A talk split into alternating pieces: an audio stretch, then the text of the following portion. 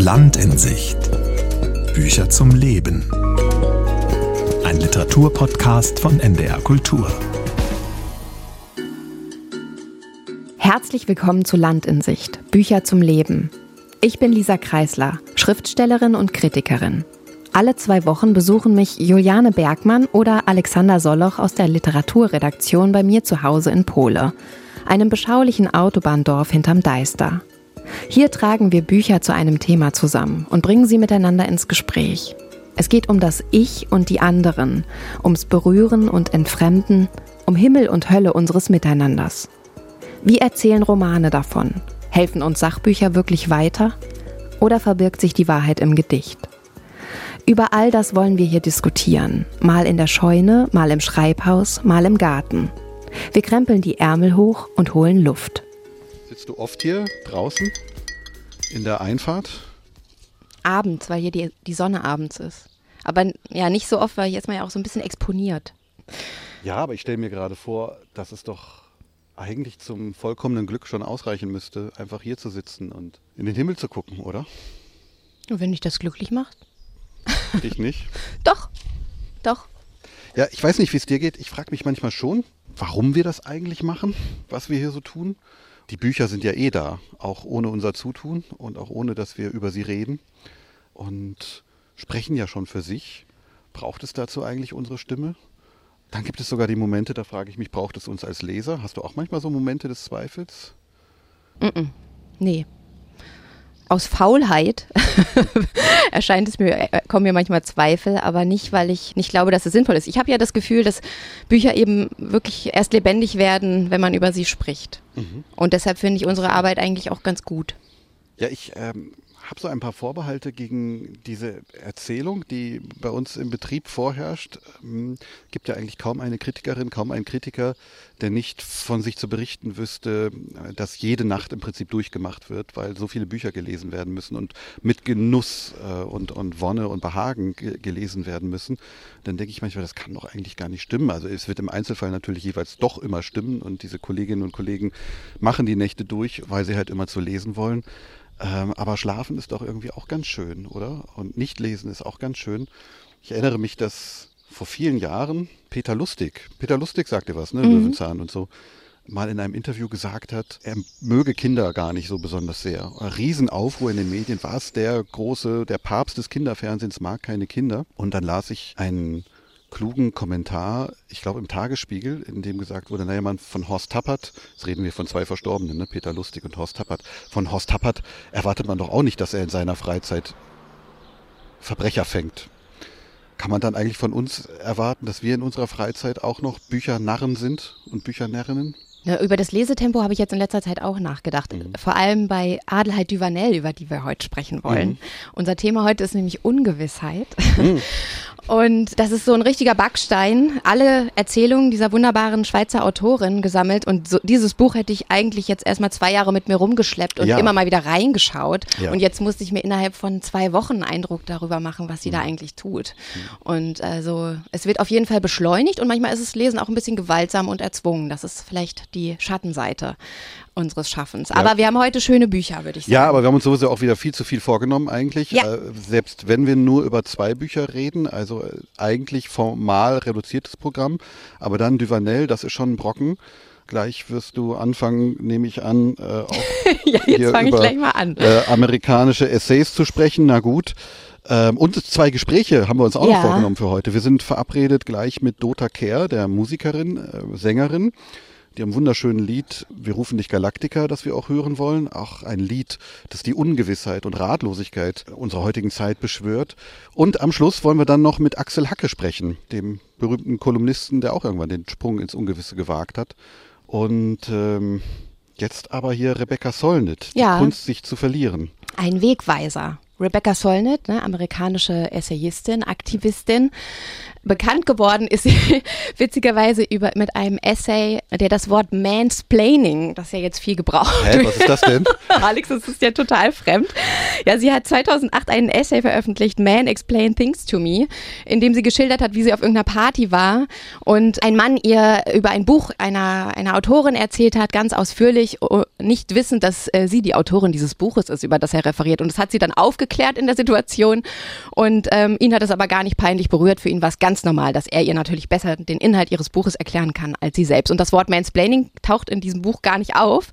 Aber dieser Begriff wird auf sie zurückgeführt. Das ist Rebecca Solnit, die sich sonst eben auch sehr viel mit politischer Realität in den USA befasst und ein Buch über die Kulturgeschichte des Gens geschrieben hat. Wanderlust. Du willst schon wieder was sagen, siehst ja, du? Ja, ganz kurz zu diesem Phänomen des Mansplaining möchte ich nur erwähnen, dass wir uns wahnsinnig über jede Reaktion auf unseren Podcast freuen. Immer gern an landinsicht.ndr.de. Auch wenn Sie der Meinung sind, das, was hier der jeweilige Konterpart von Lisa Kreisler tut, das kann ja in dem Fall dann nur ich sein, weil man Juliane Bergmann Mansplaining schlecht vorwerfen kann. Das, was er tut, sei Mansplaining. Dann immer her. In diesem Zusammenhang habe ich vor vier Wochen nach unserer letzten Folge überhaupt zum ersten Mal von diesem interessanten Begriff gehört, der mir jetzt natürlich die Möglichkeit gibt, es mir heute im Gespräch mit dir ganz bequem zu machen und dir einfach nur zuzuhören. Und jedes Mal, wenn du meine Meinung wissen willst, zu sagen, ich äußere mich mal nicht, ich will ja hier kein Mansplainer sein. Gut, dann fange ich jetzt mal an. Ja, Entschuldigung. War in, den, Beispiel, in den ja. Essays von Rebecca Solnit äh, bei Mattes und Salz erschienen sind, die die Kunst sich zu verlieren, ähm, zeigt sie uns eigentlich den Reichtum, den Ungewissheit bedeutet. Und sie macht das auf ganz unterschiedliche Art und Weise. Also sie macht es einmal indem sie topografisch schaut, was passiert, wenn wir uns verirren, zum Beispiel wenn wir uns in den Bergen verlaufen, wo kommen wir dahin, was passiert mit uns. Sie erzählt die Geschichte eines äh, spanischen Konquistadoren, der Amerika betritt und wirklich einen unbekannten Kontinent zum ersten Mal betritt und die ganzen Lebensumstände, das, was es zu essen gibt, alles nicht kennt und wie er sich da transformiert und eher ganz schnell antizipiert, wie die amerikanischen Ureinwohner leben und sich selbst zurücklässt, zum Beispiel, also eine Verwandlung hervorruft. Also es gibt die topografische Seite, dann gibt es die biografische. Sie erzählt auch ganz viel über ihre eigenen Geschichten, die Geschichte ihrer Großmutter, ihrer Urgroßmutter, die aus äh, Polen nach Amerika gereist ist und über die es viele Mythen gibt. Äh, ist sie verschwunden in Amerika oder ist sie in einer Psychiatrie gelandet und ähm, ja, also der Versuch, äh, die eigene Vergangenheit auch in Gewissheit zu gießen und ob das eine gute Idee ist oder nicht. Und die dritte Variante ist die Kunst. Das Unbekannte und das Ungewisse als Fundament für die Kunst. Sie schreibt über Blues, die Musikrichtung Blues, über den Maler Yves Klein, das Blau und natürlich auch über die Literatur. Und da will ich gleich mal reinschlagen, ja, in das sehr, sehr volle Buch. Und zwar zitiert sie den Dichter John Keats, der nämlich über die negative Befähigung schreibt. Manches leuchtete mir ein und plötzlich verstand ich, welche Eigenschaft es ist, die einen Mann bedeutend macht. Und natürlich auch eine Frau, besonders in der Literatur. Ich meine die negative Befähigung. Das heißt, wenn jemand fähig ist, das Ungewisse, die Mysterien, die Zweifel zu ertragen, ohne alles aufgeregte Greifen nach Fakten und Verstandesgründen. Mhm. Wie hast du denn dieses Buch gelesen, Alex? Ich habe mich zunächst mal gefragt und ich leite die Frage dann direkt an dich weiter, ähm, was du wohl glaubst, wie lange du noch damit durchkommst. Hier in unserem Podcast, in dem wir uns zur Aufgabe gemacht haben, auch immer ein Sachbuch uns anzugucken, dann immer mit einem Essayband äh, anzutanzen. Das hast du jetzt schon mindestens das zweite Mal getan. Und bei dieser Essayistik ich weiß, formal, äh, in den Buchhandlungen findet man das dann wahrscheinlich auch eher unter den Sachbüchern. Und wenn die allfälligen Buchpreise verliehen werden, in Leipzig zum Beispiel, dann haben wir die Kategorie Sachbuch, Essayistik. Aber das ist doch schon tatsächlich eigentlich eher literarisches Schreiben. Oder wenn wir jetzt mal den Begriff Sachbuch auch mal unter die Lupe nehmen, der, ähm, man merkt das auch gerade in den politischen Diskussionen dieser Tage, dem eine klare Definition fehlt. Aber hier muss man doch sagen, Rebecca Solnit kommt eigentlich eher seltener von der Sache, sondern immer vom eigenen Ich her, oder? Na, das macht sie, glaube ich, weil das das Thema des Buches ist. Also ich finde, die, die Essay-Form ist eine wunderbare Form, um alle möglichen Inhalte und Topoi anzutasten, weil man eben genau das Biografische mit anwenden kann. Man kann in die Wissenschaft gehen, die Kunstkritik, also all das benutzt sie ja auch, auf all das greift sie ja auch zurück. Und bei den Essays finde ich aber eigentlich auch, also ähm, sie, sie fließen so dahin. Also es mag mit dem Thema zusammenhängen, aber sie, sie stoßen jetzt nicht auf irgendwelche neuen großen Wahrheiten für mich. Also es wird äh, viel berührt, ne? Also wie ja. Geschichten über äh, die Jugendfreundin, die Drogen genommen hat und ganz und gar, Marine heißt sie, das könnte auch so eine Duvanel-Figur übrigens sein, mhm. die äh, ganz in dieser Ungewissheit gelebt hat und eben diese Bedrohung und Gefahr haben dann zu ihrem Tod geführt. Solche Sachen erzählt sie, aber es ist sehr lose. Ich finde, dass sie, dass sie sich sehr fließen lässt. Es war schön zu lesen, aber ich hatte jetzt gar nicht irgendwie solche neuen, großen. Ähm ja, eben, meinst du, das ist ein Buch, an das du dich in einem halben Jahr noch in irgendeiner Weise erinnern wirst? Nee, ist auf das, keinen Fall. äh, Hast du irgendetwas erfahren, was dein bisheriges Denken umgestülpt hat? Yves Klein war ein Judoka, ein Ja, Judomeister. Wahnsinn. Das ist Ja. natürlich schon stark. Das ist schon stark. Ja. Und auch, also den Essay über Yves Klein, den fand ich schon sehr interessant. Zum Beispiel gab es diese Ausstellung Le Vide, wo er einen weißen Raum geschaffen hat, äh, in dem nichts drin war und alle Leute kamen in diesen leeren Raum. Ist heute natürlich nichts Neues mehr, aber damals war es noch äh, was Aufregendes. Und es gab in diesem Raum dann blaue Cocktails, von denen die Gäste noch Tage später blau gepinkelt haben. Das habe ich mir gemerkt. ja. Ja, ich mag gar nichts Mieses oder Miesgelauntes über dieses Buch sagen. Ich glaube, ich habe das in einer Phase gelesen, in der ich wahrscheinlich immer lieber Fußball gucken wollte, statt mir von einer amerikanischen Essayistin, der, deren Bedeutung für mein Leben mir immer nicht ganz klar geworden ist, irgendwelche höheren Weisheiten erzählen zu lassen. Diese Texte, mir das ist vielleicht das Grundproblem. Die Texte prägen sich mir nicht so wahnsinnig ein. Sie sind da und ich nehme sie zur Kenntnis und sie sind gleich wieder weg. Bin aber wie immer äh, schuldbewusst und bereit, das auf mein weiches Gehirn zu schieben.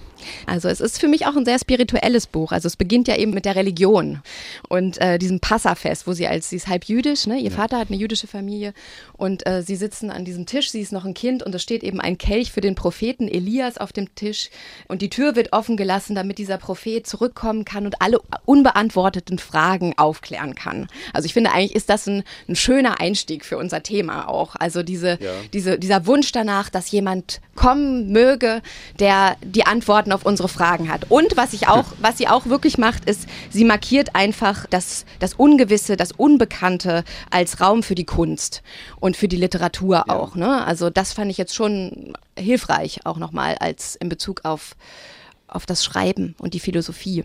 Ich habe mich momentweise gefragt, wer könnte denn, also da der Verlag Mattes und Seitz sich dazu entschlossen hat, diese Essays ins Deutsche zu bringen, die sind ja glaube ich schon 2000, Le letztes Jahr. ja, aber 2003 oder 2005 ist dieser, ist dieser Band schon äh, in Amerika erschienen. Äh, das heißt, er hat auch schon ein paar Jahre auf dem Buckel. Ähm, dieser Entschluss, das ins Deutsche zu übersetzen, muss ja mit einer guten Portion Vertrauen in ein Publikum verbunden gewesen sein, das sich auf so etwas einlässt. Ich frage mich, diese, diese Genre der Essayistik ist aber doch in Deutschland gar nicht so wahnsinnig verbreitet wie in Amerika, oder? Wie Ja, aber es kommt das? jetzt, Kommt oder? das jetzt? Also Ich kommt das jetzt Gefühl, dadurch, dass die ganzen Amerikanerinnen, die so glänzende Essays schreiben, übersetzt werden? Ja. Welche großen Essayisten haben wir eigentlich in Deutschland? Wer gibt einem deutschen Leser, der diese Gattung vielleicht gar nicht so gewöhnt ist, das Gefühl, wer schafft es, den Leser davon zu überzeugen, das, was ich dir jetzt aus meiner total subjektiven, aus meinem subjektiven Winkel zu sagen habe, das ist, kann für dich auch von Bedeutung sein. Also ich stelle dir jetzt nicht Erkenntnisse einer Recherche vor und auch nicht Erkenntnisse aus einer wissenschaftlichen Untersuchung, sondern etwas, was einzig und allein in meinem Kopf auf der Grundlage meiner Erfahrungen, meiner Erlebnisse und meiner Lektüren sich zusammenbraut und ergibt. Das stelle ich dir jetzt vor. Ja, dem vertraue ich zum Beispiel viel mehr, äh, wenn, wenn ich ein Ich habe und ein Ich, was sich öffnet und auch bereit ist, an die Grenze der Gewissheiten zu gehen, dann äh, vertraue ich dem zum Beispiel viel mehr als so einem Sachbuch, was so eine vermeintliche Objektivität vorgibt. Dann auch immer noch in so einem Plauderton. Also ich lese Sachbücher einfach nicht gerne, weil mich dieser Plauderton wahnsinnig macht und auch diese, diese Anstrengung, witzig zu sein bei allem, was man erzählt. Also das ist was, was zum Beispiel in Essays einfach nicht, nicht nötig ist, weil man macht sich nackig, man macht klar, ich habe das, das, das ist meine Frage und ich bin da und da hingegangen und habe geguckt, was ich rausfinden kann. Und ähm, aber meine Mittel sind begrenzt und ich spreche, ich spreche von mir aus. Und das finde ich eine sehr reizvolle und anregende Art, sich auch ganz sachlichen Bereichen zu nähern. Worauf wir uns auf jeden Fall verständigen können, ist, finde ich, Lisa, dieses wahrscheinlich. Die Menschen blicken in die Zukunft und erwarten, dass sich die Kräfte der Gegenwart auf kohärente und vorhersehbare Weise entfalten. Doch jede Untersuchung der Vergangenheit zeigt, dass die gewundenen Wege der Veränderung unvorstellbar seltsam sind. Keine Logik, keine Prophezeiung kann die Evolutionsgeschichte des Wals erklären, der vor Urzeiten ein Wassertier war, dann Ewigkeiten auf dem Land lebte und schließlich wieder zurück ins Meer zog, wo er sich so stark weiterentwickelte, dass er heutzutage absolut anders gebaut ist als irgendein Lebewesen, das auf der Erdoberfläche überleben könnte.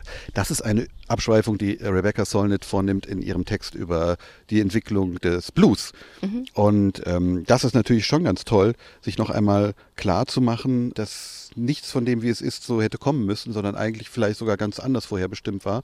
Und dass auch jede Podcast-Folge, die wir hier aufnehmen, immer ganz anders verläuft, als wir uns das gedacht haben. Und dass das Buch hier durch die löchrige Bank fällt und man dann sehen muss, was als nächstes passiert. Und dass wir unterdessen auch auf die Uhr schauen und sehen, dass wir gleich mit Dota Kehr verabredet sind, sodass es vielleicht, hat es überhaupt einen Sinn, im Gespräch über Bücher zu einem Fazit zu kommen oder sollte man da nicht auch alles offen lassen. Ist das ein Buch, das dich zu einem Fazit verleitet? Es lässt dich auch schwanken und taumeln, oder? Auf jeden Fall. Ich bin schwer reingekommen und ich bin auch einfach so ein bisschen ambivalent äh, durchgerutscht, aber es gab immer wieder Stellen, wo ich aufgemerkt habe, zum Beispiel diese hier. Ich antworte jetzt einfach nochmal auf ein Zitat. Ähm, junge Menschen leben vollkommen in der Gegenwart, doch ist es eine Gegenwart voller Drama und Leichtsinn, wo man seinen Antrieben folgt und mit dem Rudel läuft. Mit kindlicher Furchtlosigkeit tun sie Dinge, deren Konsequenzen erwachsenen Dimensionen annehmen können, und wenn etwas schief geht, empfinden sie die Scham oder den Schmerz ebenfalls als ewige Gegenwart.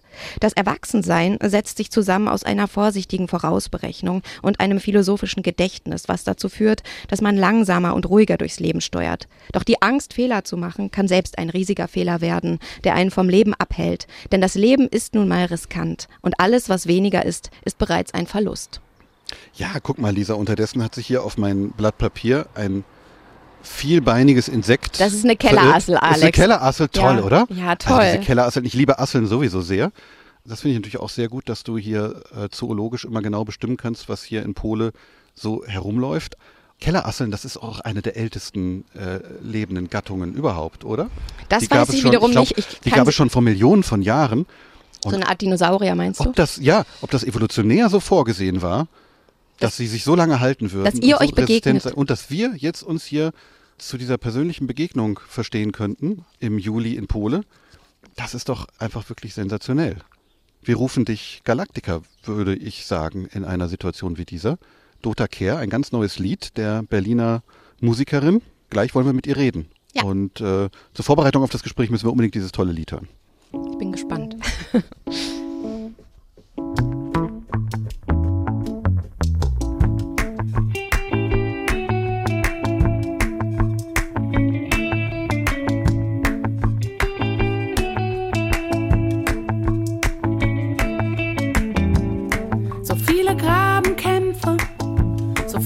verschwendete Energie.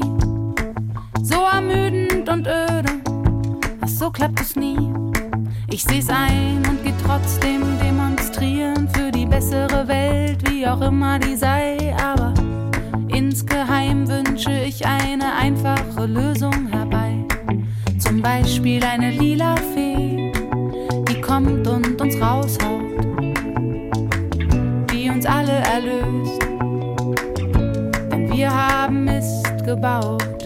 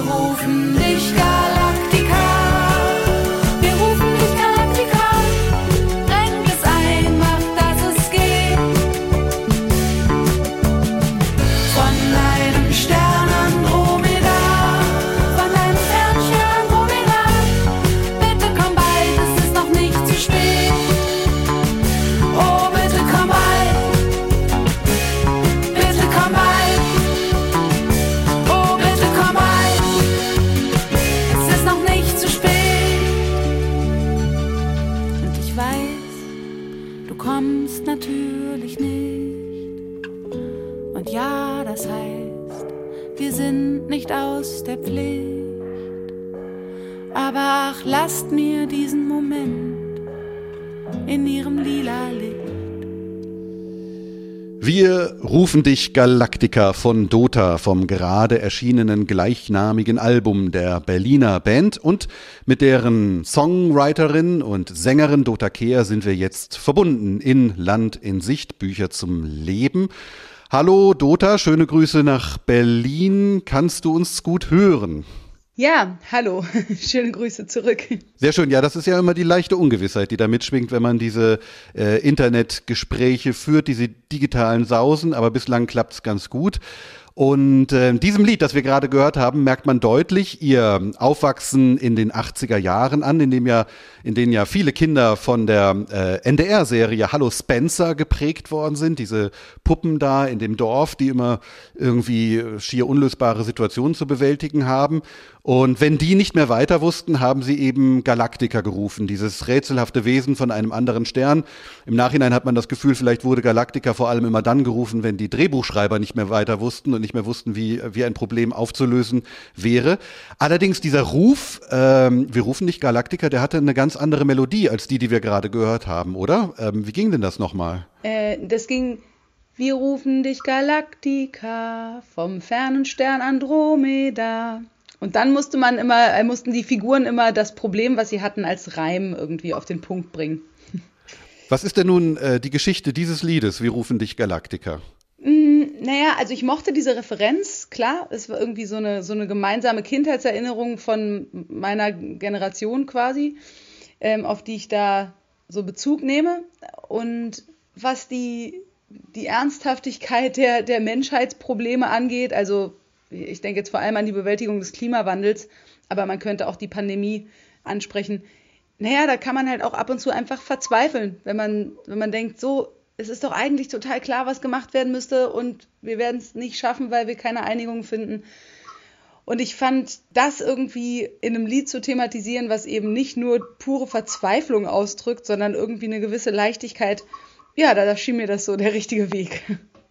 Wir haben jetzt gerade über die Essays von einer amerikanischen Autorin gesprochen, Rebecca Solnit, Die Kunst, sich zu verlieren. Und ähm, darin hat sie so ein bisschen herausgestellt, dass es die Aufgabe der Kunst ist, auch ins Unbekannte zu gehen oder ins Ungewisse.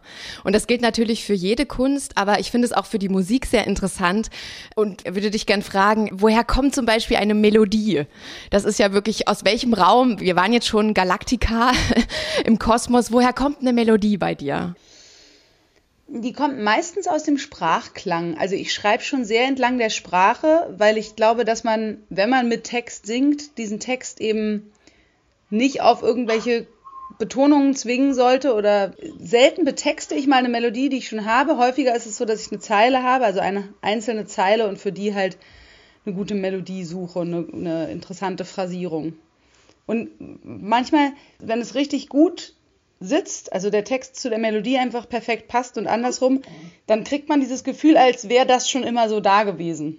Das stellt sich dann, dann irgendwie automatisch ein und dann merkt man, jetzt ist es besonders stimmig.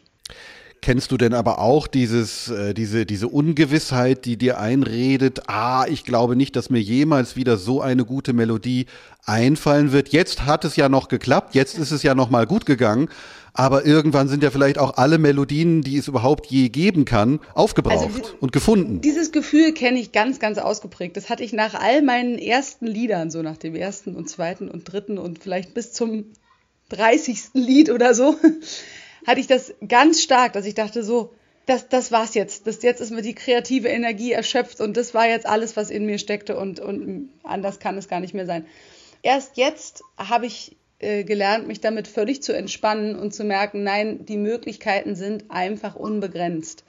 Natürlich zum Beispiel nicht, was Harmoniefolgen angeht. Da ist wirklich, glaube ich, schon alles da gewesen, was irgendwie schlüssig ist und was man fühlt, was jetzt nicht zu verkopft ist. Weil das ist ein anderes Problem beim Liederschreiben. Wenn man anfängt, sich so richtig was auszudenken, weil man denkt, das wird jetzt, dann wird es halt schnell konstruiert und verkopft. Und das bringt halt auch gar nichts. Das muss eben als Lied auch so stimmig sein und so einen Bogen haben, der, der irgendwie Sinn macht. Und deswegen entwickle ich auch immer Musik und Text gleichzeitig. Also einen, fertigen Text vertonen von mir selber, das, das, wird mir, das wird mir auch schon zu verkopft. es, also ich, ich bin da auch knallhart mit mir. Lieder haben nur eine Berechtigung, wenn sie originell sind. Auch was ich eben meinte, es fühlt sich vielleicht so an, weil es besonders stimmig ist, als, als wäre es schon da, aber man muss irgendwie trotzdem genau wissen und spüren, dass es, dass es seine Berechtigung hat, weil es eben noch nie genau das da war. Und ich sitze auch jedes Mal wieder davor und frage mich, wie, wie geht das ein Lied schreiben, weil ich einfach keine Masche habe. Also ich baue es dann immer nach anderen Kriterien zusammen quasi. Und ich habe überhaupt keine Masche. Und ich finde es auch zum Beispiel bei Autoren, es gibt so fleißige Autoren. Zum Beispiel Haruki Murakami, finde ich, so einen fleißigen Autor. Der hat so viele Bücher und sie sind sich dann irgendwie auch so ein bisschen ähnlich und man kann sich genau vorstellen, dass er sich so jeden Tag von 9 bis 16 Uhr hinsetzt und sie und schreibt. Und ich finde immer in der Kunst, ähm, man darf fleißig sein, aber man darf sich nicht dabei erwischen lassen. Ja, das ist sehr schön. Bei der Musik gibt es ja auch noch die andere Seite eben mit der, in der Begegnung mit dem Publikum. Ähm, und du hast ja angefangen, auf der Straße zu spielen, vor Cafés, als Straßenmusikerin. Und das interessiert mich sehr. Also wie viel Mut und wie viel Offenheit es einfach kostet, sich dahin zu stellen und laut zu singen. Und ähm, ja, wie hat sich das angefühlt und warum hast du dann vielleicht auch irgendwann aufgehört? Also ich habe aufgehört, weil man muss immer laut singen und sehr laut singen. Und äh, das fand ich wahnsinnig anstrengend. Und also ich äh, habe einfach keine besonders laute Stimme von Natur aus und habe da immer so ein bisschen zu kämpfen gehabt und habe dann gemerkt, als ich die ersten Konzerte dann mit Mikro gespielt habe, so wow, das macht so viel mehr Spaß. Also es kostet ganz viel Überwindung und Energie, sich dahinzustellen, aber es gibt einem dann auch viel Energie, wenn Leute, die das schwierigste Publikum sind, das man haben kann, nämlich Leute, die eigentlich jetzt in dem Moment gar keine Lust haben auf Musik vielleicht, wenn man die überzeugen kann, dass sie einem zuhören und vielleicht lächeln oder wie auch immer, das, ähm, das ist schon sehr beflügelnd. Und ich habe es eigentlich vor allem deshalb gemacht, weil ich meine ersten Stücke unbedingt ausprobieren wollte.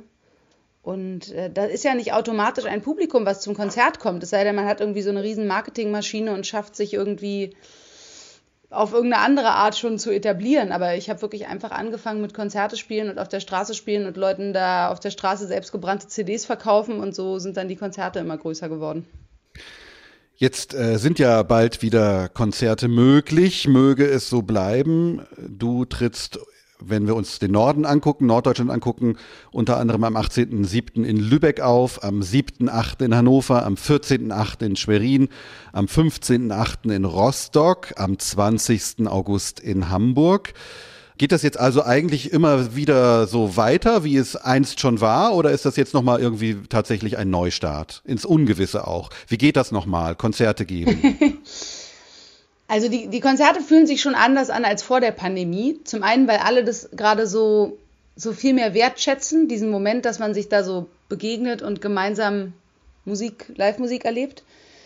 Ganz, ganz unbeschwert fühlt es sich leider noch nicht an, weil meistens noch so Sitzpflicht ist und die Leute nicht tanzen dürfen. Aber das ist verschieden in verschiedenen Bundesländern. Also in Sachsen hatten wir jetzt sogar schon Konzerte, wo getanzt wurde. Das war sehr, sehr schön. Aber alles in allem wieder zurück auf der Bühne zu stehen, fühlt sich auch an wie nach Hause kommen. Ich stehe wahnsinnig gerne auf der Bühne, ich fühle mich dabei wohl und ähm, es hat mir sehr, sehr gefehlt, die letzten anderthalb Jahre. Dota Kehr war das in Land in Sicht, Bücher zum Leben. Vielen Dank für das Gespräch, gute Konzerte wünschen wir Danke. und alles Gute, bis bald. Ebenfalls Dankeschön. Tschüss. Bis dann, ciao. So, Alex. Ja. Jetzt müssen wir die sicheren Gefilde verlassen. Wir gehen jetzt nach oben. Sagt ja auch hier, wie heißt nochmal die Essayistin, über die wir die ganze Zeit versucht haben zu sprechen? Christine? Rebecca Solnit. Ach so, ja. ja. Mhm. Sagt sie doch auch die ganze Zeit. Lass, also, die, lass die Tür offen für das Unbekannte. Ja, ne? die Tür ist offen. Wir sind jetzt drin, haben hier unten in unseren renovierten Räumen das Gespräch mit Dota Kerr geführt und jetzt gehen wir hoch ins Unterbewusstsein. Guck mal hier, den Vorhang zur Seite. Hoch. Ja, hier bin ich. Ich dachte nämlich, ich wäre hier jetzt mittlerweile schon überall gewesen. Das kennst du noch ist nicht. Ist ja äh, immerhin unsere mh, vierte gemeinsame Folge, ne? Das stimmt. Okay. So, Alex, hier ist noch nichts gemacht. Hier ist alles so, wie es war, als wir eingezogen sind. Und das heißt, das alles könnt ihr euch noch erarbeiten, diese 1, 2, 3, 4, 5 Räume? Ja, ist wie so ein Nonnenwohnheim, ne? Dieser Flur. Ja, du darfst jetzt ein Zimmer aussuchen. Echt? Oh, da muss ich natürlich erstmal in alle gucken. Aber, ja. Herrlich genau. auch dieses Strohgebälk, ne? Und ja, hier musste eine Wand rausgerissen werden, damit unten, die nicht unten einstürzt. Guck mal, hier haben wir ein Schaukelpferd. Das ist ein Kinderzimmer natürlich. Hier gefällt es mir gut. Und wir haben drei Stühle. Das ist natürlich super. Drei Stühle. Willst du das, das heißt, hier gleich nehmen? Das heißt, wir können die ganze Zeit noch darauf warten, dass jemand zu uns stößt und lassen das einfach mal offen. Okay. Offen, was passiert. Wir hätten hier ja zur Not, auch wenn es uns zu düster wird, noch ein Fenster, aus dem wir blicken können. Auf die Dachschindeln. Ja gut, dann ja. stellen wir uns aber die Stühle ans Fenster. Und ein bisschen Düsternis. Ähm, hier liegen noch die Zwiebelschalen nicht drauf. Was hat denn hier stattgefunden? Zwiebelfest? Nee, hier wurden Walnüsse getrocknet. Ich verstehe. Ein bisschen Düsternis brauchen wir auch zur Ummalung unseres Gesprächs. Denn worüber reden wir? Wir reden über Adelheid Duvanel. Das, ich weiß nicht, ist das eine Entdeckung von dir gewesen? War jedenfalls deine Idee, über sie zu sprechen? Genau, ich habe ähm, in der Zeit hat Michael Krüger eine Besprechung ja, von diesem Band gemacht. Ja. Genau, und die hat mich total begeistert, weil ich ihm eh blind vertrauen würde. Und ja, und, und das Thema hat sich da auch ähm, für mich schon gezeigt. Also, oder da habe ich gedacht, ja, Ungewissheit ist ein gutes Thema. Das Ungewissheit kam, glaube ich, vor und zwar hat er das so ein bisschen als ihr poetologisches Prinzip herausgestellt. Also, dass man das Gefühl hat, sie fängt einen Satz an mhm. und weiß dann eigentlich nicht, ja. wie es weitergeht. Ja. Hast du das auch so, hast du das auch so empfunden? Ich habe mir das genauso überlegt, ähm, dass ja sozusagen nichts an diesen Texten irgendwie zwingend ist. Kein Satz läuft notwendigerweise auf den nächsten hinaus. Und wenn man nur den ersten und letzten Satz einer jeden Erzählung von ihr läse, würde es einem wahnsinnig schwerfallen, ein Verbindungsstück dazwischen irgendwie sich gedanklich zu konstruieren. Aber das braucht man vielleicht auch nicht. Adelheid Duvernel, wer ist denn überhaupt diese Frau? Interessant ist, in jedem Text, den man über sie liest, findet man die Phrase, hm, eine völlig zu Unrecht vergessene Autorin. So im Klageton vorgetragen, völlig zu Unrecht vergessene Autoren. Es scheint äh, Journalisten geradezu physisch unmöglich von ihr zu schreiben und nicht anzubringen, dass sie völlig zu Unrecht vergessen sei. Ich finde das immer ein bisschen fragwürdig, dieses Stereotyp, weil das ja so einen moralischen Grund einzieht in die Literaturbetrachtung, für den es aber irgendwie gar keine Kategorie gibt. Es gibt ja irgendwie keine einklagbare Gerechtigkeit, oder? Es, wir haben kein Literaturgericht, vor dem man mehr Beachtung für Adelheid Duvanel zum Beispiel einklagen ja, könnte. Also ich weiß nicht, wie siehst du das als Schriftstellerin auch? Könnte man sich nicht zu dem Satz, den Sven Regner, glaube ich, immer sagt, bekennen, ich bin der Welt nicht schuldig, die Welt ist mir aber auch nicht schuldig?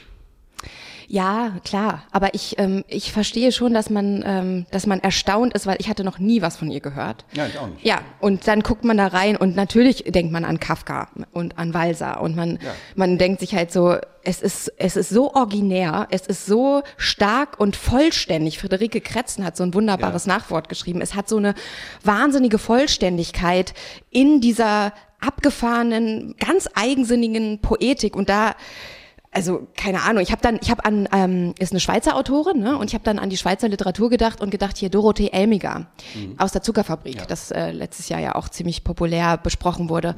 Das, für den Buchpreis. Genau, fand ich super, wundervolles Buch. Und da habe ich dann nochmal reingeguckt, um zu gucken, gibt es da vielleicht irgendwelche Parallelen? Und da habe ich gemerkt, also da gegen Adelheid Duvanel war dann auf einmal Dorothee Elmiger, die ich wirklich sehr gerne mag, war eine ganz andere Liga. Und deshalb verstehe ich schon, warum man sagt, hier, also, dass das dass das nicht jeder kennt wie Kafka, ist schon verwunderlich und auch die Frage wert, ob es daran liegt. Klar, es liegt immer auf der Hand, dieses Gender-Problem ins Feld zu führen, aber ich mache es jetzt auch. Liegt es daran, dass sie eine Frau ist? Sie hatte ja auch wirklich ihre Biografie, können wir vielleicht ganz kurz antippen. Sie war mit einem Maler verheiratet, sie hat nämlich auch gezeichnet und der Maler hat sich durch die Konkurrenz, dass sie auch gezeichnet hat, gestört gefühlt und sie hat sozusagen musste dann auch ein bisschen mehr in die Literatur reingehen, weil er ihr das Zeichnen weggenommen hat in dieser so, Zeit das, noch. Ja, das ist, ist das so. das Unglück in der Ehe, von dem man immer liest, ohne dass es irgendwie konkret ausgeführt wird? Ich könnte es mir vorstellen. Ich glaube, danach hat sie dann wieder angefangen. Die haben sich irgendwann getrennt und da hat sie dann wieder angefangen zu zeichnen. Also sie war schon mit so, so einer Hybris eines Mannes auch konfrontiert ihr Leben lang und ihr Genie ist dann vielleicht glücklicherweise ganz und gar in ja. diese Literatur geflossen. Jetzt aber mal ganz subjektiv nochmal gefragt. Mhm. Ist das denn schlimm? Das wir bis jetzt noch nicht von ihr gehört haben. Das ist doch, ich meine, du bist 38, ich bin 43. Müssen wir denn tatsächlich schon, es wäre doch geradezu beklagenswert traurig, wenn wir jetzt schon von allen gehört hätten und alle schon gelesen hätten, die lesenswert wären. Dann bräuchten wir wirklich, dann wäre meine Eingangsfrage ganz und gar berechtigt, dann bräuchten wir wirklich nicht mehr zu lesen. Das ist doch toll, dass wir diese Entdeckungen machen können, dass wir jetzt schon wissen, in Zeiten der Ungewissheit, äh, in vier Wochen vielleicht nicht, aber in acht Wochen reden wir hier über ein Buch von dem und von dessen Autorin wir jetzt noch überhaupt nichts ahnen. Also wenn es diese Entdeckungen nicht gäbe, was gäbe es dann dann überhaupt noch im Leben? Dann gibt es wirklich nur noch den Fußball und Nein, das ist natürlich Schokolade. wunderbar, dass Gut. jetzt im hohen Alter mit 38 und 43 wir noch dass so einen Hammer hier dass vorgelegt kriegen. irgendein Fitzelchen Resterwartung geben kann. Ja. Das ist doch irgendwie ganz schön. Ja, was, was, was macht sie denn eigentlich, Adelheid Duvernel? Also ähm, vielleicht noch mal ganz kurz zur Einordnung, 1936 geboren. Ähm, sie konnte also noch leben. Sie ist aber ziemlich genau vor 25 Jahren gestorben. Und der Tod ist auch irgendwie so, ja, fast, als sei es der Tod einer ihrer Figuren, oder? Erfroren in einer kalten Julinacht ist sie unter Medikamenteneinfluss. Also, ja, Wie kann man im Juli erfrieren? ich habe es mich auch gefragt. Es ist sehr, also ihre Biografie ist sehr ergreifend. Ne? Also die Tochter ist, war drogenabhängig und ist gestorben. Die Enkeltochter ist verschollen. Ihr Ehemann, der Duvanel, der hat sich auch selbst getötet. Und ähm, sie selbst möglicherweise auch, ja, Suizid ist auch ein Riesenmotiv in diesen Erzählungen. Das kann man nicht äh, zur Seite schieben, das ist überall. Und ich möchte jetzt ganz kurz, auch wenn es ein Exkurs ist, äh, noch einen anderen Text als Werkzeug mit, mit ins Feld führen. Und zwar hattest du diesen schönen äh, wissenschaftlichen Text von einer Schweizer Philosophin, Christine Abt, ähm, gefunden. Der ästhetische Reiz des Ungewissen heißt er. 2007 hat sie Genau. den geschrieben. Und ähm, ich versuche das mal ganz kurz zusammenzufassen. Es ist un unglaublich komplex. Sie baut eigentlich ähm, die Argumentation so auf, dass sie sagt, äh, aus der Erkenntnistheorie, die natürlich sich damit beschäftigt, wie kommen wir zu Wissen? Wie können wir überhaupt irgendwelches gesicherte Wissen für uns festhalten oder ausmachen? Da äh, muss sie natürlich über Kant sprechen, der eben gesagt hat, ja, der Verstand und die Sinneswahrnehmung sind nicht zwei separierte Dinge, sondern müssen miteinander interagieren, damit Erkenntnis entstehen kann. Aber es gibt immer auch eine Grenze, an der diese, diese Gewissheiten, gegen die sie prallen. Und Christine Abt sagt eben, diese Grenze ist die Voraussetzung für Literatur und macht diesen, diese ästhetische Reibung an der Grenze, macht die große Literatur aus. Also es ist eigentlich ein Paradoxon. Ne? Also der Schriftsteller versucht, hinter diese Grenze zu kommen, durch dieses ästhetische Prinzip des Schreibens. Aber er weiß auch, es ist unerreichbar, denn wir wissen nicht, warum wir leben, wenn wir nicht an Gott glauben oder irgendwie in, in uns in die Religion begeben. Wir wissen es einfach nicht. Und dieses Paradoxon, dass die Kunst oder die, die Literatur immer wieder versucht, über diese Grenze hinauszuschießen, weitet die Grenze zum Raum. Und in diesem Raum verortet Christine Abt eben auch Adelheid Duvanel, Franz Kafka und Robert Walser zum Beispiel. Und ich finde, dass Adelheid Duvanel diesen Raum ganz und gar bewohnt und dass sie wirklich versucht, diese Grenze zu durchreißen. Und nicht umsonst sterben ganz viele ihrer Protagonisten, weil sie eben versuchen, äh, diese Grenze zu überschreiten. Und ich glaube, dass es nicht möglich ist. Und das ist für mich so, ich fand das eine wunderbare Grundlage, um über Adelheid Duvanels Texte zu sprechen. Diese Grenze, an der ihre Kunst auf wunderbarste Weise operiert und ja, Widerstand leistet auch im Grunde gegen diese Begrenztheit. Weil diese Erzählungen von Adelheid Duvernay so stark sind, so ergreifend, so komplett anders als alles, was man bis dahin gelesen hat, so, so schwer zu fassen, äh, so, so aberwitzig auch, hatte ich momentweise jedenfalls befürchtet, wir könnten eigentlich gar nicht angemessen über sie reden. Hier hätten wir wirklich Literatur, über die zu reden sinnlos ist, die man selbst sprechen lassen muss. Aber du hast gerade schon gezeigt, nein, man, man kann schon ein, ein, zwei, drei Merkmale dieses Schreibens aufzeigen. Und wir wollen ja gleich auch ein bisschen beispielhafter werden. Vielleicht ganz kurz noch sagen, was, was, was macht sie eigentlich in ihren Erzählungen, die ja in ihren Anfängen teilweise jedenfalls noch relativ opulent waren, nämlich so vier Seiten lang, bis sie dann immer karger und lakonischer wurden, anderthalb bis zwei Seiten höchstens. Mhm.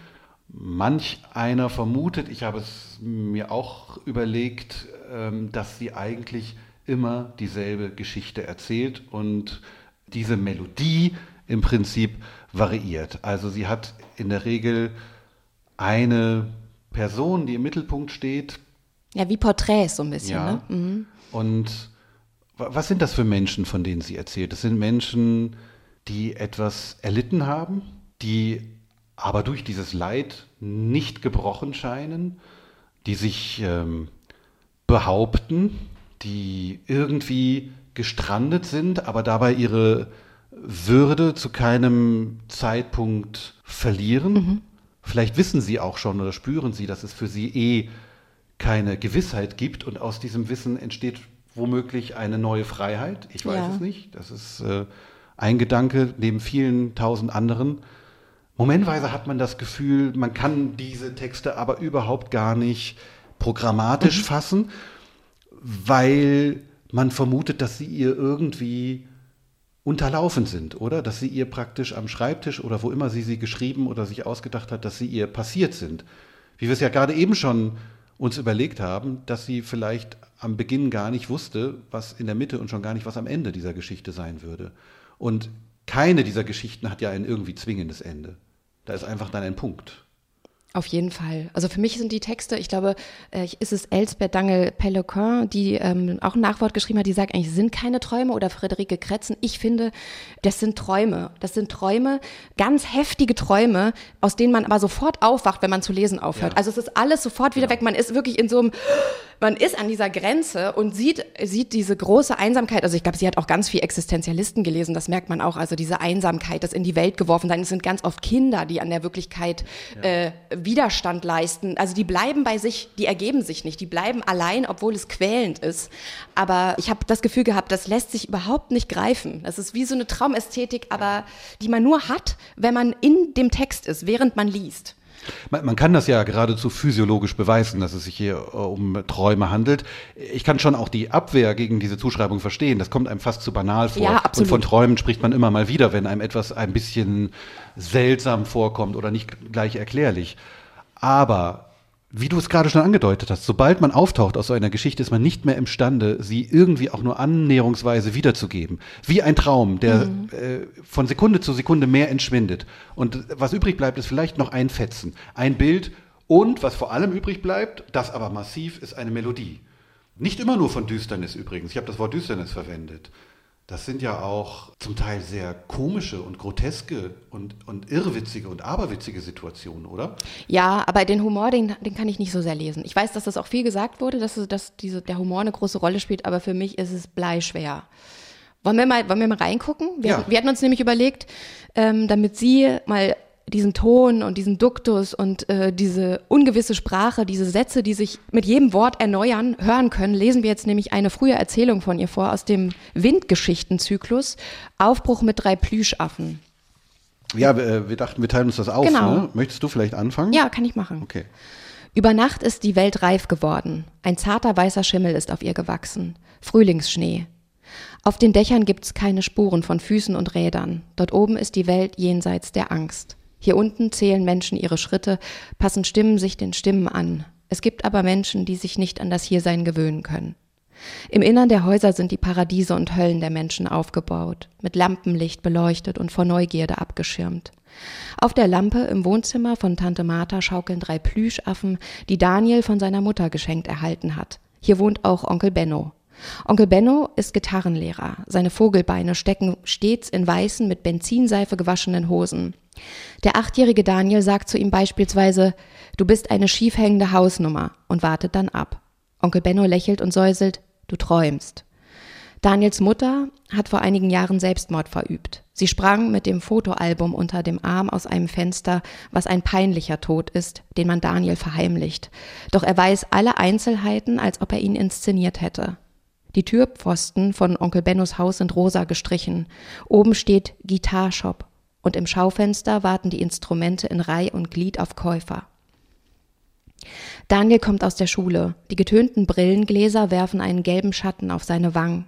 Die Bläue des Himmels ist zwischen die Häuser gesunken und von den Dächern tropft Wasser.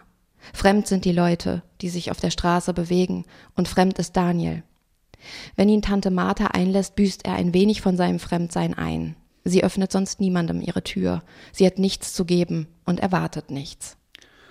Heute geht Daniel an den rosa Türpfosten vorbei und weiter die Straße entlang. Seine Augen sind plötzlich mit grellem Sonnenlicht gefüllt. Er hat den Eindruck, sein Gesicht habe sich in diesem beißenden Licht verunstaltet. Er bedeckt es mit den Händen, um die Leute nicht zu erschrecken. Alles ist in Auflösung begriffen. Er denkt, dass Tante Martha im Bett liege und über den Föhn klage, der ihr Herz zusammenpresst, während Onkel Benno mit seinen Schülern ein Frühlingslied übt. Daniel will fortgehen, um auf einem Dach zu leben, auf dem höchsten Dach der Stadt. Als seine Mutter tot war, hatte er den Eindruck, jemand habe ihn losgeschnitten, wie man die Fäden einer Marionette durchschneidet, so dass sie leblos zu Boden fällt. Er wurde liegen gelassen. Nun trägt er die drei Plüschaffen in seiner Schulmappe mit sich. Er wird für sie ein Reich gründen, er wird ihr Herrscher und der Herrscher der Vögel sein, die mit den Wolken über sein Dach fliegen und grüßen. Tante Martha kommt ihm entgegen. Sie geht schief, weil sie eine schwere Einkaufstasche trägt und wirkt wie ein drohender Schatten im Gegenlicht. Daniel versucht, seinen Unterkiefer nach hinten zu drücken, um ihr nicht zu gleichen. Es ärgert ihn auch, dass er wie sie einen kleinen Buckel hat und er bemüht sich um eine aufrechte Haltung. Wo gehst du hin? fragt Tante Martha. Ihre haferfarbenen Augen blicken durch ihn hindurch. Daniel lässt die Schultern nach vorn fallen und gibt seinem Unterkiefer die alte Form. Du hast die Affen von der Lampe genommen, sagt Tante Martha. In der Schule spielt man nicht mit Affen.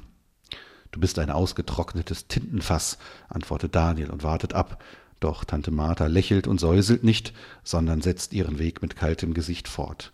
Er folgt ihr.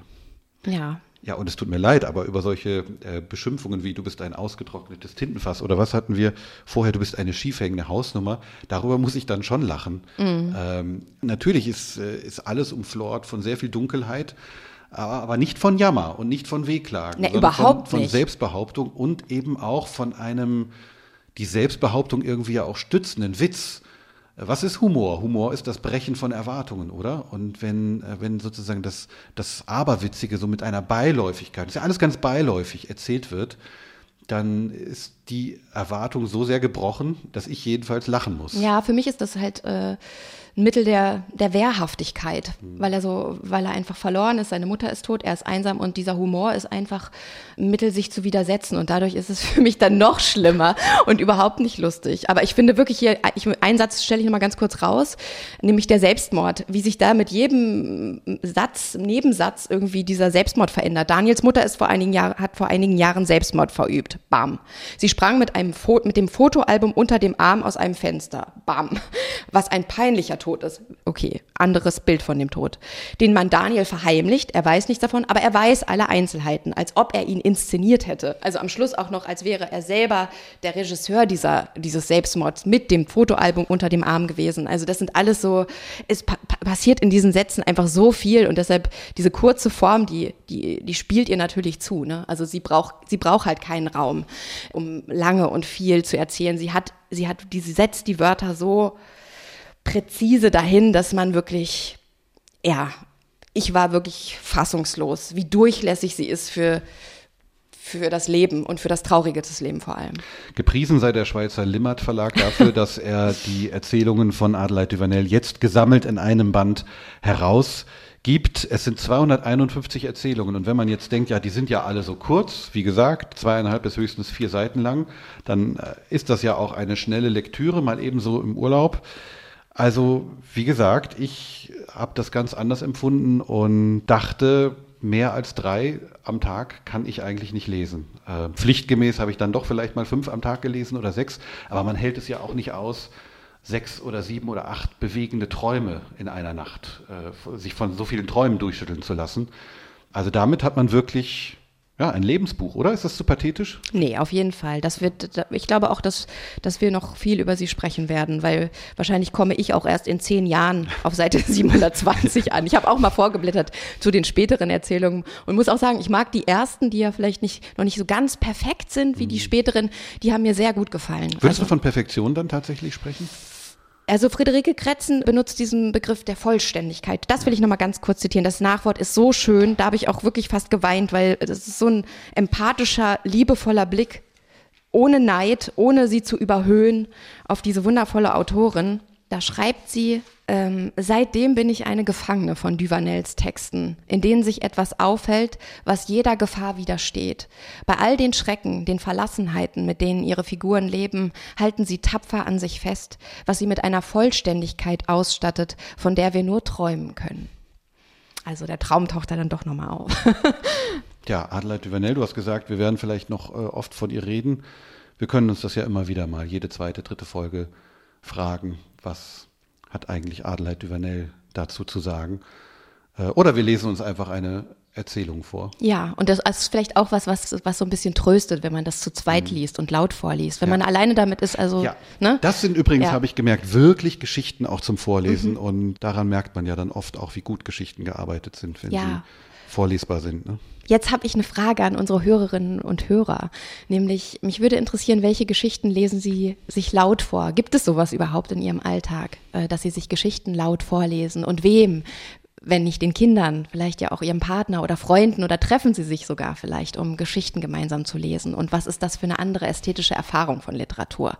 Da würde ich mich sehr freuen, wenn Sie uns schreiben an landinsicht.ndr.de ist die Adresse, oder? Ja, genau, landinsicht.ndr.de. Ja, das ist ja. eine der wenigen Gewissheiten in einem Meer der Ungewissheiten.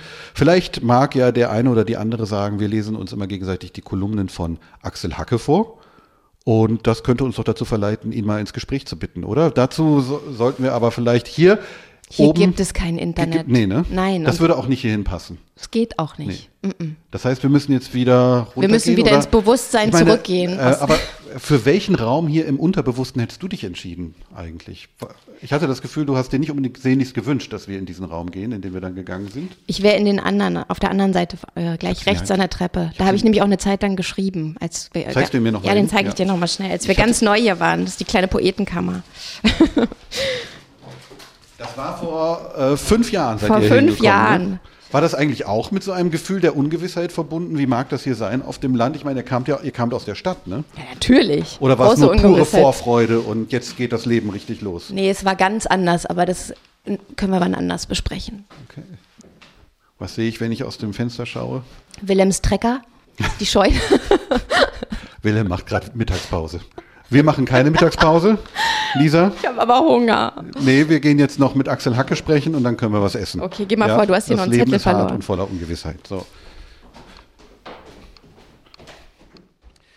Ja, jetzt ist uns zugeschaltet Axel Hacke, der Schriftsteller und Kolumnist, bekannt und berühmt für seine wöchentlich im Süddeutsche Zeitungsmagazin erscheinende Kolumne Das Beste aus aller Welt. Herr Hacke, können Sie uns hören? Schönen guten Tag nach München. Ja, grüß Gott, ich höre Sie gut, ja. Hervorragend. Wir haben äh, dieses Gespräch auf die frühe Nachmittagsstunde gelegt, weil Sie, so wurde uns jedenfalls gesagt, vormittags immer schreiben, Tag für Tag, unbeirrt und unverdrossen. Ist das sozusagen der Versuch, mit routinierten Abläufen der Ungewissheit zu trotzen, ob einem überhaupt noch irgendetwas Lesenswertes aus der Feder fließt? Man kann ja nie wissen. Naja, wissen Sie, ich mache diesen Beruf jetzt seit äh, 40 Jahren ungefähr und in dieser Zeit habe ich gelernt, dass einem eigentlich nur Disziplin hilft. Also äh, es hat keinen Sinn, irgendwo zu sitzen äh, und, und auf eine Inspiration zu warten oder so, sondern Inspiration ist nicht warten, sondern Inspiration ist etwas tun. Man muss dran arbeiten und dann passiert irgendwann was. Und deswegen halte ich mich streng an solche Vorgaben. Also ich bin in der Regel morgens um halb neun im Büro äh, und bis ungefähr 13 Uhr schreibe ich. Äh, ja, manchmal schreibe ich auch nicht, weil mir nichts einfällt. Äh, aber man kann ja auch schreiben, wenn einem nichts einfällt. Dann muss man es hinterher wegschmeißen. Ja, ich, äh, mir ist die Ungewissheit bei Ihnen noch in einem anderen Kontext aufgefallen, und zwar äh, in Ihrem Buch über den Anstand. Da haben Sie ja gezeigt, dass äh, durch die Globalisierung und die Digitalisierung die Welt so komplex wird, dass eigentlich kaum noch Gewissheiten bestehen und das auch so in Zusammenhang gebracht mit der Aggressivität im Netz. Also wie, wie, wie anders wir die Grenzüberschreitungen im Netz irgendwie ausagieren. Und ich habe mich eben gefragt, also Sie sind, das Buch ist sehr interessant, weil Sie versuchen wirklich diesem Begriff Anstand, äh, was ja eine sehr feine Vokabel ist äh, und dieser Definition auf sehr vielen Arten und Weisen äh, näher zu kommen. Und ob sie die wirklich zu fassen kriegen, das ist ja nochmal eine, die, eine andere Frage. Aber ich habe mich eben gefragt, ob die Regeln des Anstands, die wir in der Offline-Welt, in dieser haptischen Welt befolgen oder auch nicht befolgen, ob die auch für die Online-Welt so gelten können oder ob wir für diese Online-Welt eigentlich neue Anstandsregeln oder neue Regeln des Miteinanders erfinden müssen. Ich glaube nicht, dass man da neue Regeln erfinden muss, weil die Regeln sind ja eigentlich ganz klar. Anstand ist ja so ein etwas diffuser Begriff, aber wenn man ihn einzugrenzen versucht, dann hat er was mit mit Neugier, mit Wohlwollen, mit Interesse an anderen Menschen, mit dem Einfühlen in andere Menschen, mit dem Verstehen wollen zu tun zum Beispiel.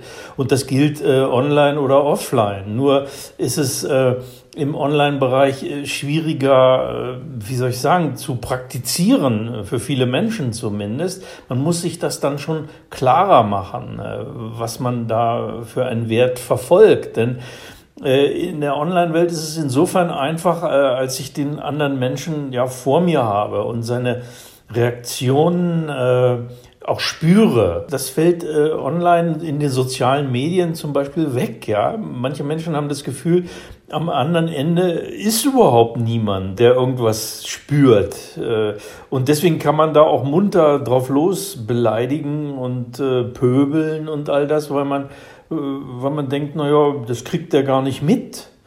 Ich merke das immer dann, wenn ich darauf reagiere. Ich habe das schon auch erlebt äh, am eigenen Leib, dass ich gemerkt habe, Leute beleidigen mich oder äh, werden da wüst im Ton. Äh, wenn ich dann reagiert habe, wenn ich zurückgeschrieben habe und sage, ich diskutiere gerne mit Ihnen, aber wir müssen uns erstmal auf ein gewisses äh, Niveau einigen, äh, mit dem wir miteinander umgehen wollen. Und dann sind die Leute manchmal ganz verblüfft. Als erstes entschuldigen sie sich, dass sie sich da so im Ton vergriffen haben, weil sie zum ersten Mal merken, hey, der reagiert ja oder der, der macht ja was, der, der hat das alles mitgekriegt, ja. Man kann sich nicht einfach abreagieren da. Ich finde das, ich finde das Buch ist ähm, so toll gemacht, weil die Form, also dieser Dialog, sie sitzen ja in der Kneipe und reden mit ihrem Freund über den Anstand und versuchen so eine Annäherung und gleichzeitig referieren sie dann eben äh, aus verschiedensten Bereichen Soziologie, Kunst, ne? Camus wird zitiert oder David Foster Wallace.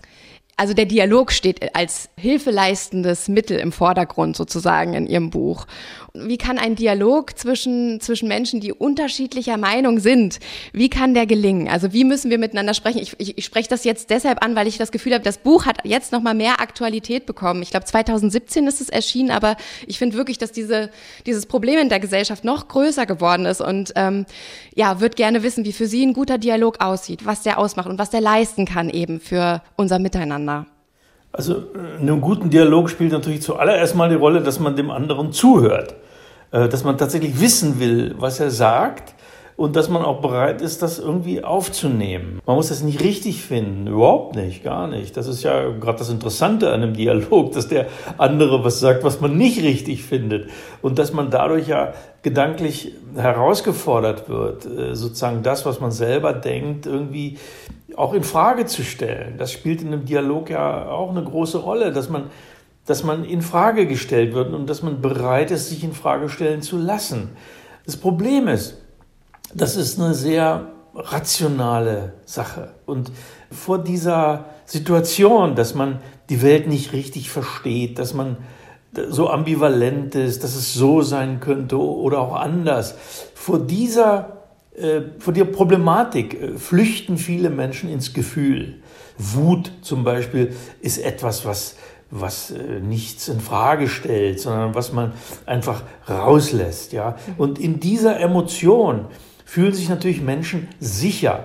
Deswegen spielen Emotionen in den sozialen Medien so eine große Rolle, weil sie den Menschen eine Sicherheit geben. Und all das ist in einem Dialog anders. Man schreit sich nicht an, sondern man redet miteinander. Das macht es für viele Leute schwierig.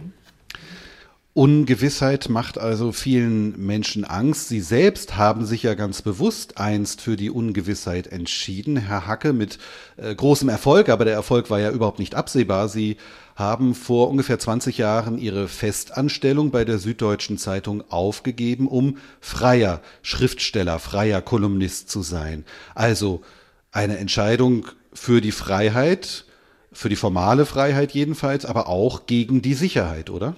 Ja, total. Da habe ich auch lange gebraucht dafür. Ich habe äh, fünf Jahre mit dieser Entscheidung gerungen, weil ich ja auch eine Familie hatte, auch damals schon. Also ich bin finanziell ja auch verantwortlich für ein paar Leute.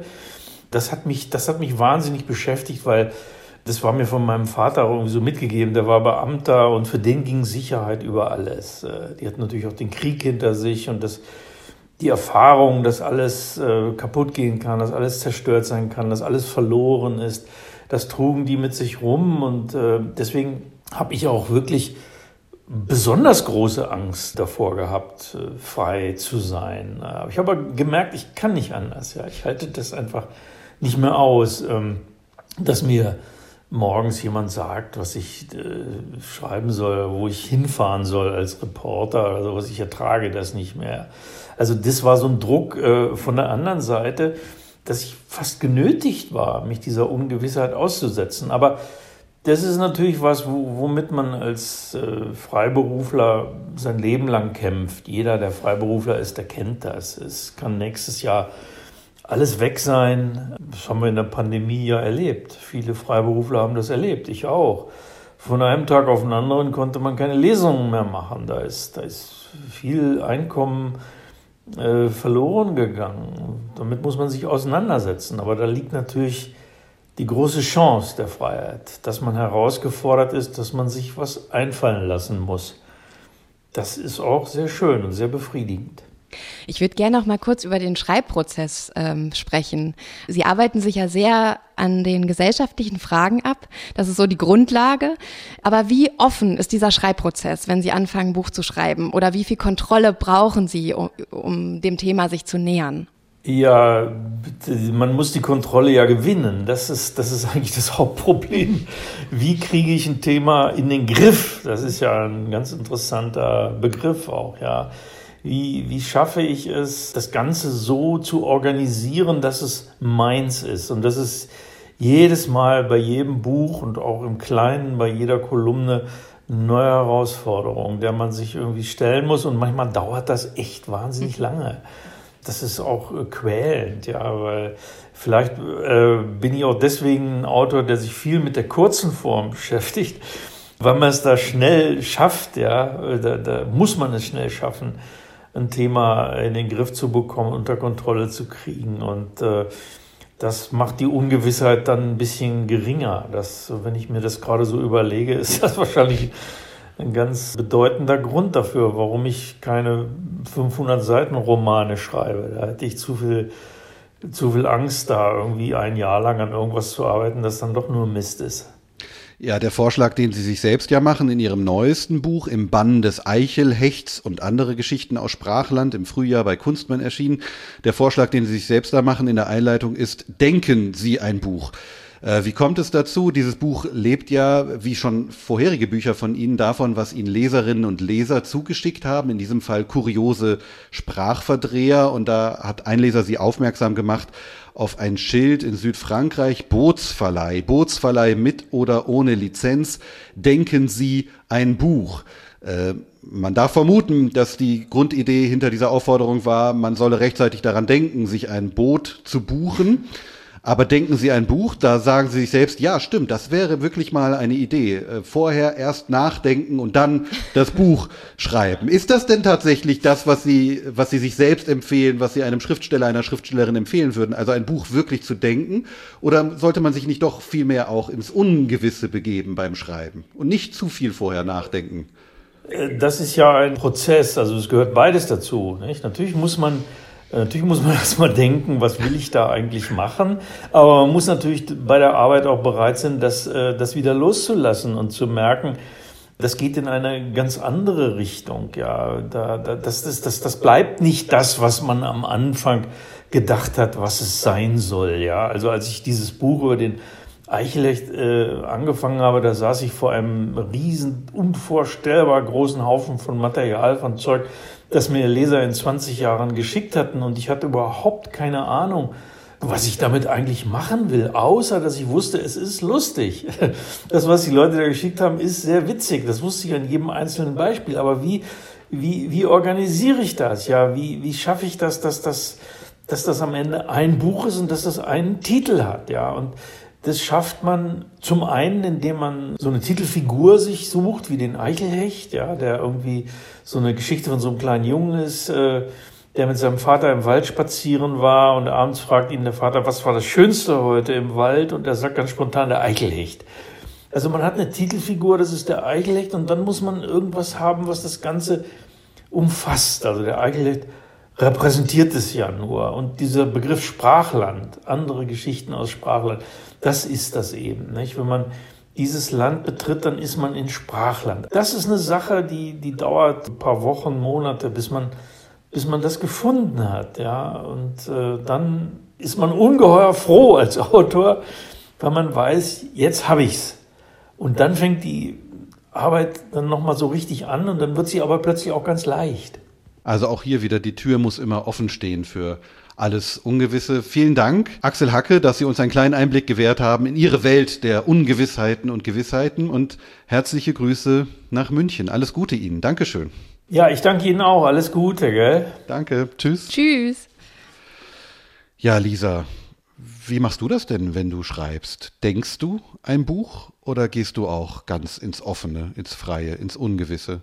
Ich gehe ganz ins Ungewisse, ja? ja. Du weißt überhaupt nicht, was wird. Am Anfang nicht. Und irgendwann etablieren sich natürlich dann Motive und Regeln für den Text. Mhm. Aber die will ich dann auch immer wieder unterwandern. ich mag die Brüche, ich mag auch immer wieder neu anzusetzen und die Kontrolle wieder abzugeben. Also sobald ich das Gefühl habe, ich habe zu viel Kontrolle über den Text, werde ich misstrauisch. Wie sehr fühlst du dich denn jetzt eigentlich so der, dem Gefühl der Ungewissheit ausgesetzt, sechs Wochen ungefähr bevor dein neuer Roman erscheint? Wir haben ja schon manchmal das mal ganz kurz angerissen.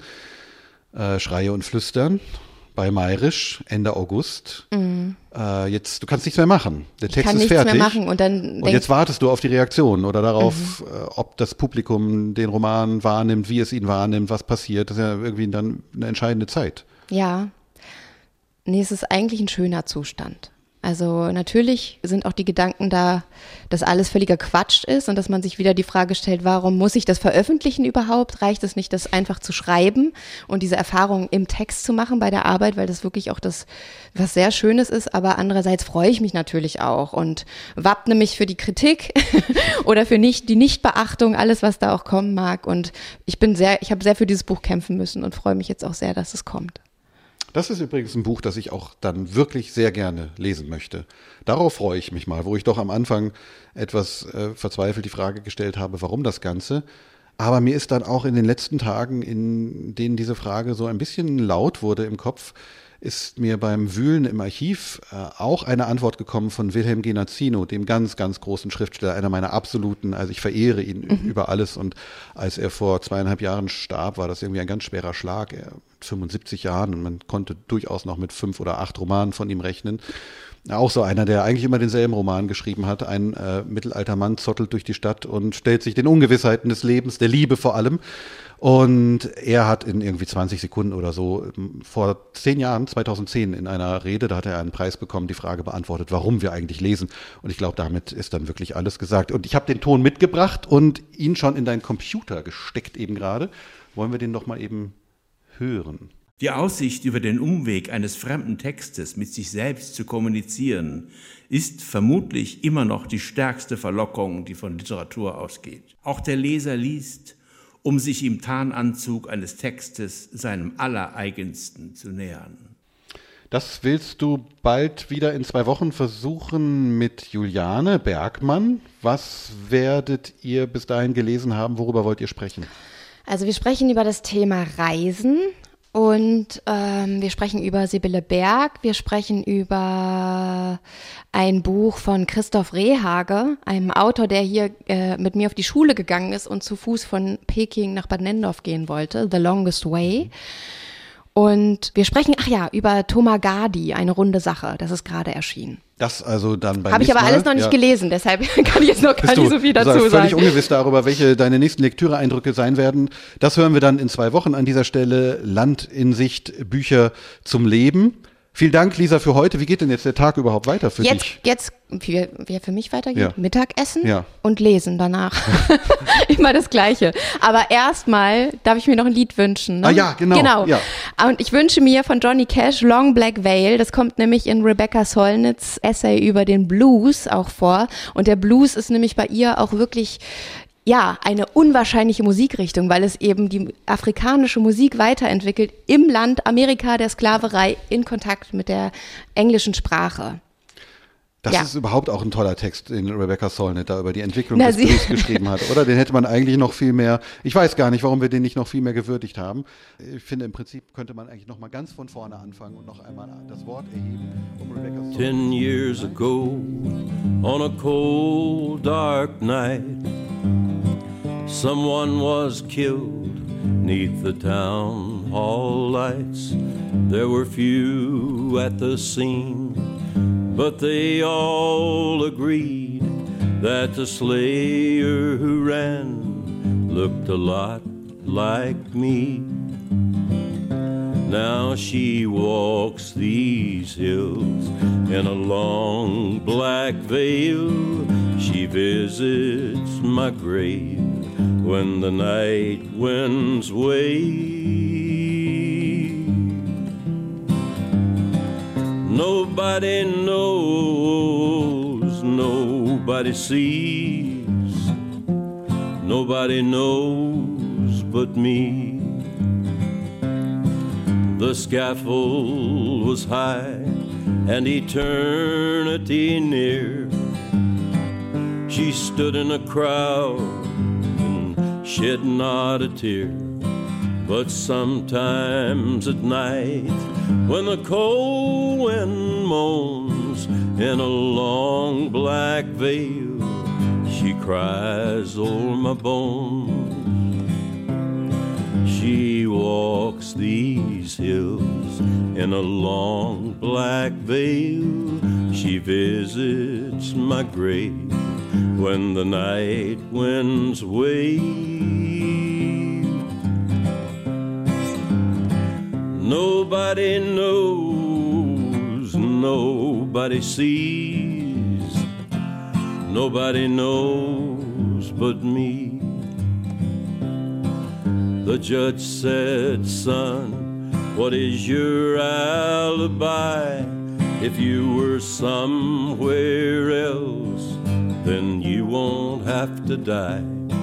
I spoke not a word, though it meant my life.